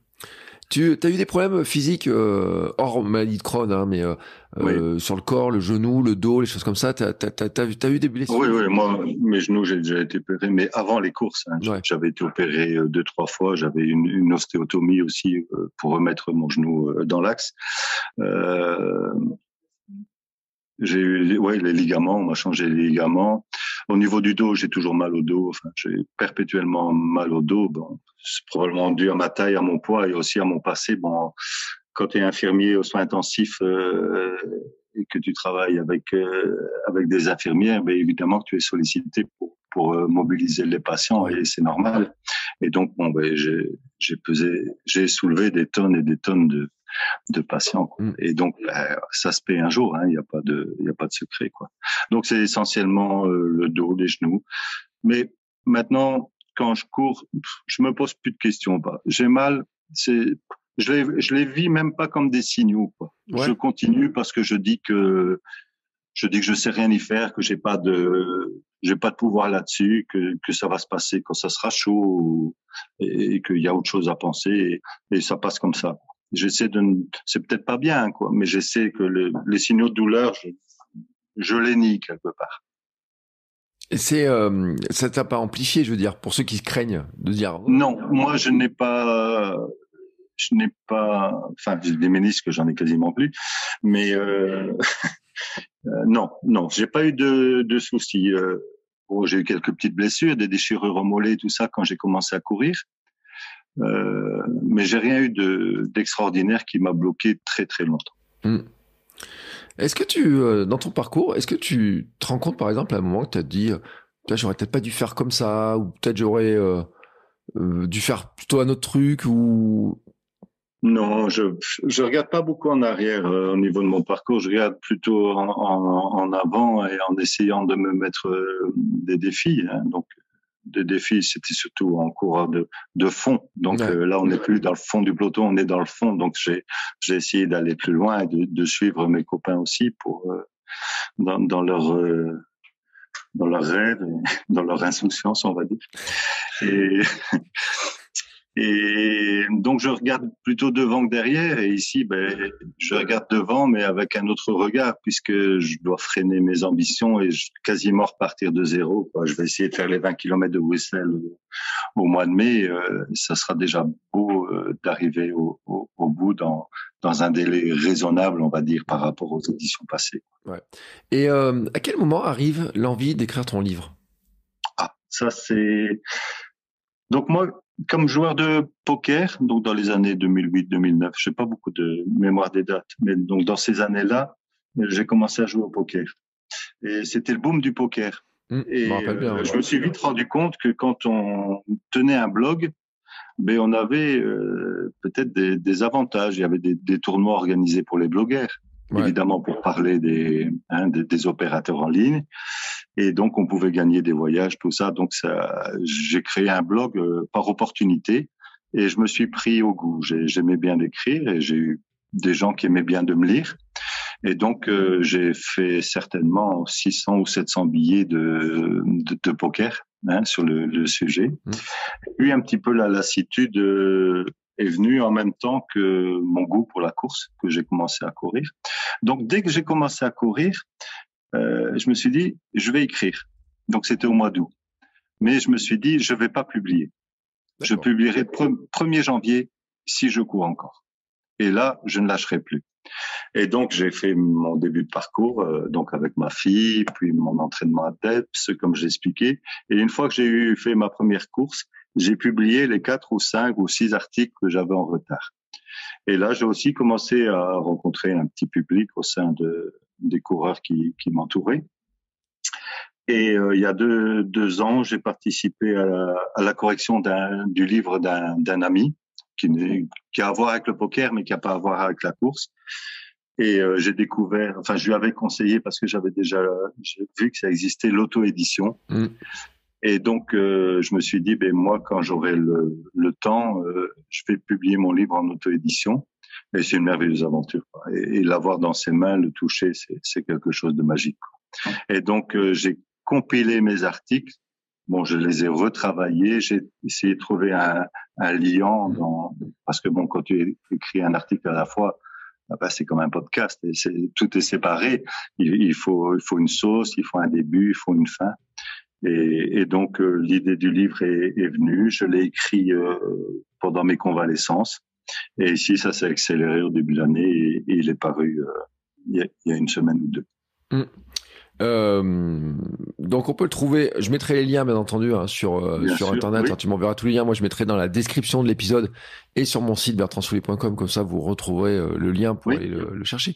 Qu'est-ce que tu veux faire passer comme message en fait à travers ce livre? Alors il y a plusieurs messages que je veux faire passer. Je veux d'abord laisser une trace hmm. parce que bon je suis bon papa, hein, euh, grand-père, et, et, donc euh, je veux laisser une trace à, mes enfants, à mes petits-enfants, et, et, partager les valeurs que j'ai. Et, et c'est ça mon, une de mes, un de mes moteurs pour écrire ce livre. Le, la deuxième chose, je me suis dit que il y avait beaucoup de gens qui aimaient qui aimaient ce que j'écrivais. Je me dis ben, pourquoi pas leur offrir euh, un livre. Mmh. Voilà, pourquoi pas leur offrir euh, la possibilité de lire. Et les, les, premiers retours sont bons. Et je voulais aussi faire passer des messages euh, par rapport aux, aux, gens qui, comme moi, euh, souffrent, que ce soit Crohn ou, ou, autre chose. Et donc, si, si le livre était connu par des associations et tout ça, peut-être qu'il pourrait donner certaines envies à, à, à certaines personnes. Et bon, l'auto-édition me, me permet de, de publier parce que c'est une démarche qui est un peu écologique parce qu'on peut tirer très peu de livres, ils n'iront jamais au pilon. Ouais. Voilà, on tire le livre, le nombre qu'on décide, et puis on peut, si, si dans trois ans je veux en republier, dans quinze jours, dans trois semaines, j'ai toujours la possibilité de faire en flux tendu. Euh, l'éditeur euh, m'en imprime euh, le nombre que je veux, donc il n'y a pas de, il y a pas de déchets à ce niveau-là, et donc ça permet pour quelqu'un qui qui, qui aurait éventuellement peu de moyens ou des doutes sur le, le, la quantité de livres à, à produire, de, de, de, taper juste. Quoi. Mmh. T'es pas le premier coureur hein, que, euh, qui écrit un livre hein, que, que, je reçois sur le podcast parce que euh, on avait fait un épisode il y a, il y a pas très longtemps avec Monsieur Tipiak. D'ailleurs, vous avez un point commun, c'est que vous avez travaillé aussi dans la dans la santé, dans les hôpitaux et tout, parce qu'il est aussi dans le il est au bloc, hein, lui je crois, il est infirmier au bloc, euh, et qui racontait ses ultras, lui, par contre. Donc c'est euh, notre euh, dimension euh, et autres, il n'a pas le, même parcours, mais enfin, quoique je dis, on n'a pas le même parcours, on se rend compte un petit peu quand même qu'il y a des moments, il y a des, il y a des arrêts, des reprises, on est un petit peu tous, un petit peu dans ces, dans ces moments-là, dans ces renaissances, comme tu dis, hein, de, de dire que euh, c'est aussi un nouveau monde. Finalement, le jour où tu t'es mis, à, t'es mis à courir, remis à courir par rapport à tes jeunes années, finalement, c'est un nouveau monde qui s'est ouvert. Oui, tout à fait. C'est oui, oui. Euh vraiment, euh, d'abord j'ai donc j'avais mes amis donc qui couraient, j'avais des collègues, euh, je découvrais la région, je découvrais l'effort, euh, je découvrais les endorphines après la course. Euh, euh, non, on était bien. J'étais fatigué, mais j'étais bien. Mm. Quand je rentrais, j'étais fatigué, transpirant, et, et j'étais heureux de rentrer à, la maison. Quoi. Je, je, le disais à mon épouse, je me sens bien, quoi. Mm. Et, et, et c'est vraiment agréable. Euh, en plus, bon, les entraînements, ben, ça peut être chouette parce qu'on peut les faire. Moi, j'habite tout près d'un fleuve, il y a un chemin de halage. Euh, je cours et, et Laure m'accompagne à vélo à côté. Donc, c'est, ça fait des petites sorties euh, bien agréables, quoi. Non, c'est ça a vraiment euh, modifié mon, mon, mon, parcours de vie. Euh, Et puis bon, quand on arrive à un certain âge, on se pose des questions et tout ça. Donc euh, ça m'a aidé, quoi. Ça m'a aidé. Tu t'es donné une limite? Bah, je pense que je l'ai, je l'ai franchi la limite et que j'irai plus jamais aussi loin, même si l'envie me titille. Euh, bon, si, si les, si tes auditeurs euh, arrivent jusqu'ici, bon, ils, arriveront au, au, livre aussi. Et, bon, j'ai fait les, les 24 heures de, de Villeneuve. Mm. Euh, donc, j'ai fait le hamster sur la piste de, de 1 km. Et donc, euh, ça, c'est un épisode, c'est magnifique, mais un peu, c'est de l'insouciance aussi, quoi, quelque part. Et bon, j'ai fait 101 km sur les 24 heures. Donc, euh, ah oui. ah oui. Donc, je pense que mes limites, euh, j'aurais du mal à les refranchir, même si je pense quelque part au fond de moi que je, je, je, serais capable de le refaire et de le faire mieux, mais pas tout de suite ici avec mon état de santé actuel. Ouais. Mais 100, 101 km, c'est beau. Oui, 101 km, oui. Ouais, ouais. Mais avec l'aide des amis. Les amis m'ont aidé, m'ont supporté. Et les deux derniers tours, euh, j'ai dû m'appuyer sur leur épaule parce que j'avais j'avais des problèmes de dos. Et, mm. et c'est là aussi où je parlais. Tout à l'heure, j'évoquais le marathon de Malaga au niveau de l'amitié, mais cette course-là, c'est c'est encore au-delà. On était parti à quatre et c'est une aventure euh, extraordinaire quoi, de d'amitié, de soutien. On est liés depuis ça, on est encore mm. plus liés. Quoi. Mais c'est un magnifique message aussi parce que tu vois, tu, tu dis à 50 ans passés, tu te es largement en surpoids, euh, tu te remets à courir, c'est difficile, mais tu arrives, tu fais partie de ceux qui ont réussi à faire un 24 heures, tu as couru plusieurs marathons, tu as un parcours de course, etc., euh, qui montre que c'est possible en fait. Oui, oui, oui. D'autant plus que bon, euh, le, les 24 heures, je les ai fait à l'âge de 62 ans, quoi. Donc c'est mm. encore, euh, encore, encore plus tard. Oui, oui, c'est un beau parcours de course. Maintenant, je dois être réaliste et me dire que que je vais aller sur la, la pente descendante et, et l'accepter. Des choses que je faisais, un marathon en 6 heures, bon, peut-être que je saurais plus le faire. Euh, mais ça dépend aussi de mon état de santé. Euh, et si je parviens à, à gérer mes intestins, peut-être que je, je ferai au moins aussi bien. Mm. Et puis bon, il y a un moment, il faut accepter la entre guillemets la décrépitude. Quoi, c'est c'est quelque chose de, de, normal, de sain, de, de naturel, et, et il faut l'accepter. Et il faut accepter d'approcher. Donc dans mes courses locales, il faut faut que j'accepte d'accepter d'approcher la limite aussi de de qualification ou pas quoi, enfin, mm. de de disqualification plutôt. Et donc, un jour, euh, bon, j'évoque un, un, coureur plus âgé, un octogénaire dans le livre qui qui courait euh, les accros et qui, qui avait eu aussi un jour, mais il passe plus la limite, quoi. Et c'est aussi une histoire de vie, quoi. Et donc, j'en je, parle. Hmm. Mais est-ce que tu n'as pas l'impression de leur repousser de décrépitude dont tu parles comme ça Ah si, bah si, si, évidemment. Euh, bon, j'ai déjà repoussé en, en arrêtant de fumer, en prenant conscience, même si on est dans la santé, qu'on devrait être le premier à, ne jamais fumer. Mais bon, j'ai repoussé déjà cette décrépitude, je pense, euh, en arrêtant de fumer. Je suis pas sûr que je serai encore ici avec ce que je fumais. Et euh, en commençant la course, euh, oui, oui, je, je la repousse franchement, même si je reste en surpoids, etc. mon cœur bat moins vite comment je vais dire, je, je suis, j'ai pas de médicaments si ce n'est mon injection. Euh, euh, voilà, si, si, je, je, la repousse clairement. Et c'est pour ça aussi que je, je veux arrêter le plus tard possible quand ça ne sera plus possible. Hmm. Euh, Qu'est-ce qu'ils disent euh, Parce que tu as dit, tu as couru avec ta cadette.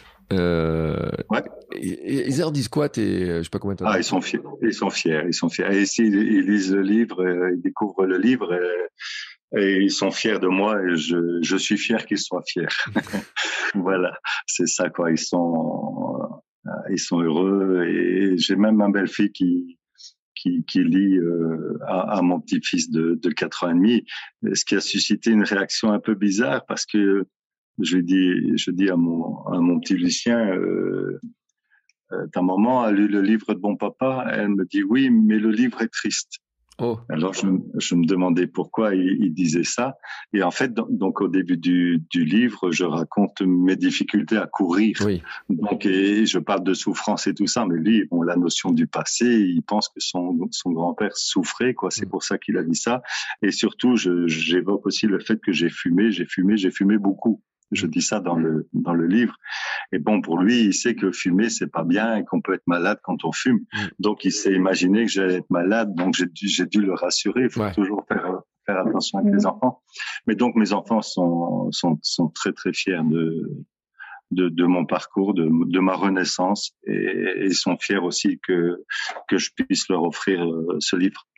Mais c'est un sacré objet, je veux dire. C'est vrai que pour euh, pour tes petits enfants et tout, euh, de, de découvrir aussi une autre histoire, parce que euh, le même ma fille, tu vois, moi j'ai une fille qui a 4 ans et euh, elle me voit courir tous les jours, mais elle imagine pas qu'en fait il y a euh, 56 ans de ça, je faisais 27 kilos de plus.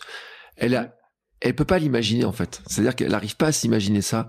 Euh, tu disais l'histoire des, euh, des fumeurs, euh, ses grands-parents fumaient, sa grand-mère fumait. Elle, disait, elle sait que c'est pas bien, mais elle se rend pas compte à quel point elle pense malade, etc. Et quand des fois on lui parle, on lui dit mais te rends pas, nous on faisait ça avant, on, on essaie de, de, elle se rend pas trop compte en fait de ça. Et c'est vrai que raconter aussi, partager ça aussi. Euh, moi, souvent, je me pose la question d'écrire un livre. Et je l'ai dit. On m'a posé la question encore il y a pas longtemps. J'ai dit, je crois avoir trouvé mon concept, mais maintenant, faut que je l'écrive.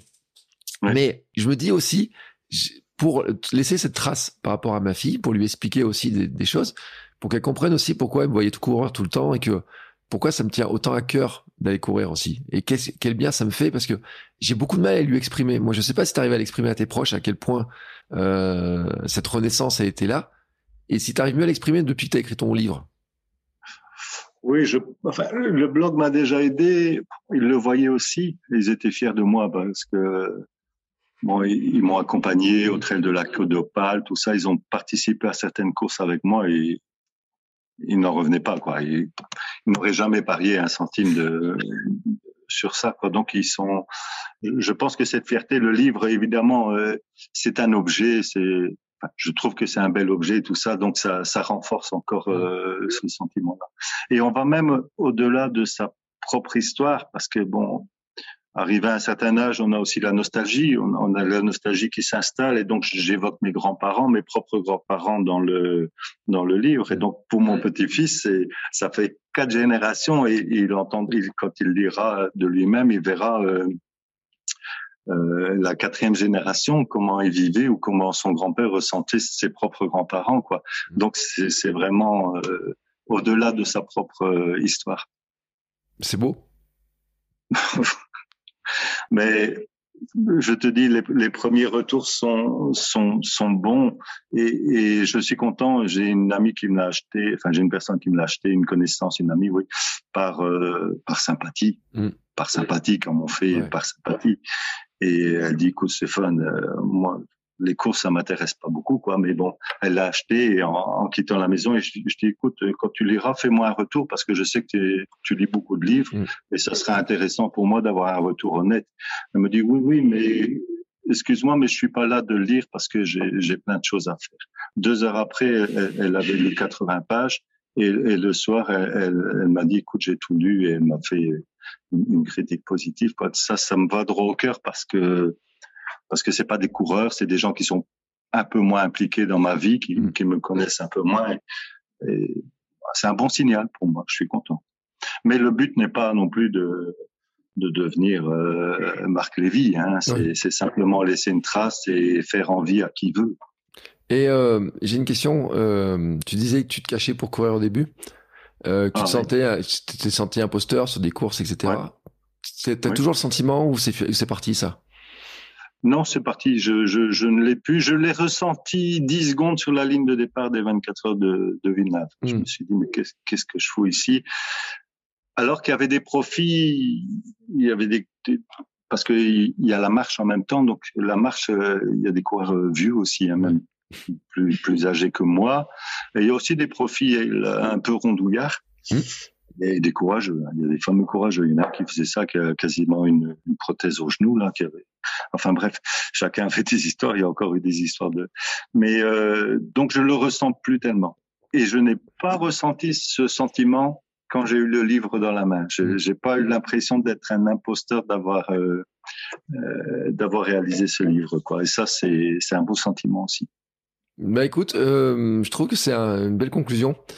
Euh, c'était un plaisir de discuter de ce sujet avec toi. Et euh, comme j'avais dit, quand j'avais vu ton profil, euh, quand j'avais repéré, j'ai dit ouais, il faut vraiment, j'avais vraiment envie de discuter avec toi, de voir justement comment c'était quoi cette renaissance? Et c'est un beau message que nous fait passer. Je te remercie beaucoup. Alors, on va rappeler des liens euh, pour ceux qui voudraient te suivre, euh, déjà sur Instagram, euh, je suis en train de rechercher ton nom. Si toi tu l'as sous la oui, mais Instagram, bon, moi c'est pas, j'ai des difficultés avec les réseaux sociaux, donc Instagram c'est pas, ça commence seulement. Ouais. Euh, c'est c'est sur le, c'est sur Renaissance, mm. donc renaissance.be. C'est là que tu trouveras euh, qu'on commence, où je commence à parler de mon livre. Alors au niveau de, de Facebook, euh, donc j'ai mon profil Stéphane Stéphane Allard, Stéphane étant mon pseudonyme de, de poker. Ouais, j'ai vu, j'ai vu des photos en plus. C'est-à-dire que quand on, on, tape ton nom, on trouve des photos de poker avec des. T'as gagné, comme quoi t'as gagné des, des, des, des, trucs et tout en plus, hein. Ouais, ouais, ouais, ouais. et, et, là, j'ai créé une page dédiée au livre qui hmm. s'appelle euh, Runner, espace Runner, je pense.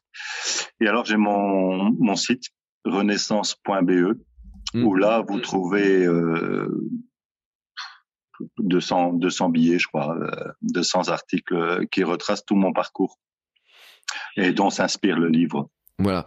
Alors moi, je mettrai tous les liens parce que j'ai le site euh, sous les yeux et donc effectivement, tu montres un petit peu euh, toute cette histoire, tout ce tout ce parcours.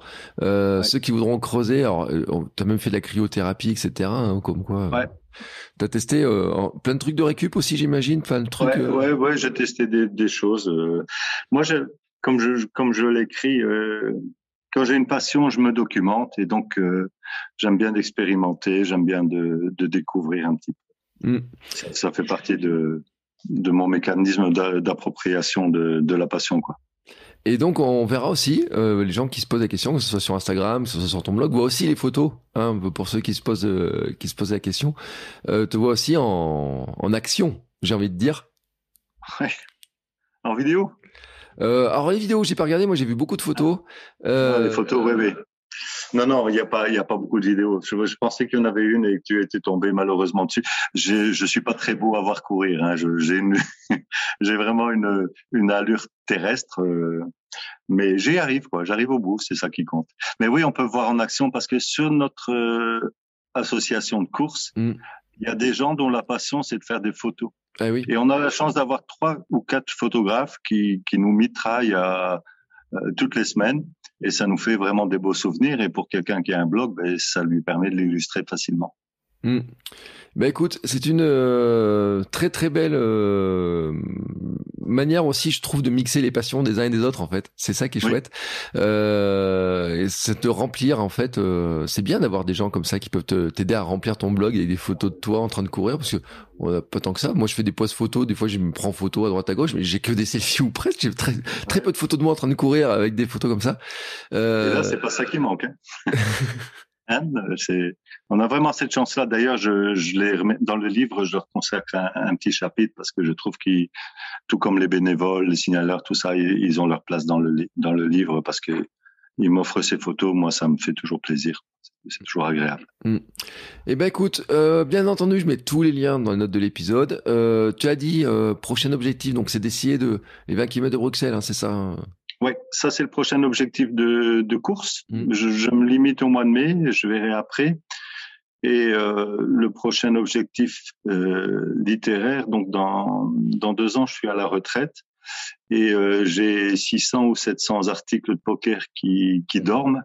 Et peut-être que je ferai un runner runner 2 qui sera plus plus consacré au, au, poker. Il y aura un petit peu de course, alors que celui-ci était consacré à la course avec un petit peu de poker.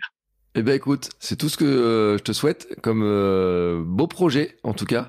Euh, merci. merci beaucoup de cette belle discussion, d'avoir. C'était un plaisir de te rencontrer, de découvrir ton parcours, qui va aussi, je pense, montrer à plein de gens que bah, on peut commencer à tout âge que finalement, à les limites, tu l'as dit, hein, on part de zéro, tu fais un 100 km et tu fais 101 km.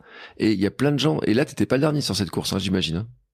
Euh, non, non, j'étais pas le dernier. Ouais, t'étais pas le dernier. Il y, en hein, il y en avait quelques-uns derrière. Voilà, il y, a, il y a beaucoup de gens qui sur des 24 heures font pas 100 km ou euh, ou les atteignent pas, donc euh, tu étais loin d'être le dernier. Ça montre aussi, bah, comme tu disais, hein, qu'il y a une une belle leçon aussi à regarder un petit peu ce qui se passe à l'arrière des pelotons. Hein, il n'y a pas que ceux qui courent vite, il n'y a pas que ceux qui courent dans la moyenne, mais il y a aussi ceux qui bah, qui arrivent peut-être dernier, mais qui euh, le font aussi pour d'autres choses. Et, euh, et ben écoute, merci beaucoup. Euh, c'est moi. Je te remercie parce que le plaisir est partagé. C'était vraiment euh, très agréable de discuter avec toi. Et euh, tu sais ce que je fais? Je vais partager tout le lien dans les deux épisodes que les gens, s'ils en veulent des questions, etc., s'ils ont des, des interrogations, s'ils veulent te croiser, euh, s'ils veulent t'encourager aussi, parce que il y a des, il y a plein de gens qui écoutent en Belgique, hein, faut le dire. donc, qui n'hésitent pas voilà, hein, qui, qui viennent euh, comme ça, qui, euh, qui t'encouragent, etc. Euh, on a plein de gens des frontaliers aussi. Alors je parle me parle des luxembourgeois, des, euh, des nordistes, etc. Plein de gens comme ça qui écoutent un petit peu dans cette zone-là, euh, qui viennent t'encourager. Moi, je recommande à tout le monde de venir t'encourager quand ils te croiseront. En plus, t'as un t-shirt reconnaissable, hein ben, Généralement, je cours avec le, le t-shirt rouge sur lequel est marqué Renaissance. Voilà.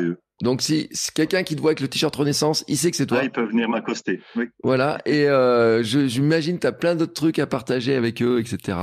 Euh, et c'était vraiment un plaisir de partager cette euh, tranche de course merci. avec toi. Merci beaucoup. Merci, merci. Et puis nous, on se retrouve ben, la semaine prochaine dans un nouvel épisode avec un nouvel invité. Je vous dis pas qui c'est parce que en fait, je n'en sais rien encore. Mais en plus, j'aime bien faire la surprise, donc je vous garde la surprise et on se retrouve donc la semaine prochaine.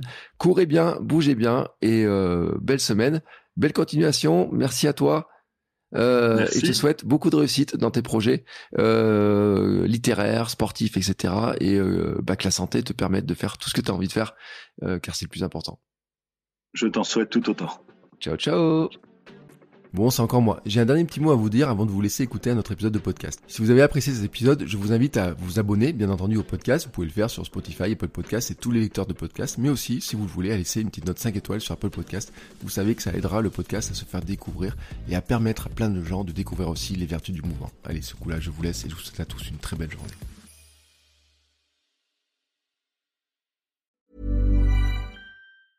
Hey, it's Paige DeSorbo from Giggly Squad. High quality fashion without the price tag. Say hello to Quince.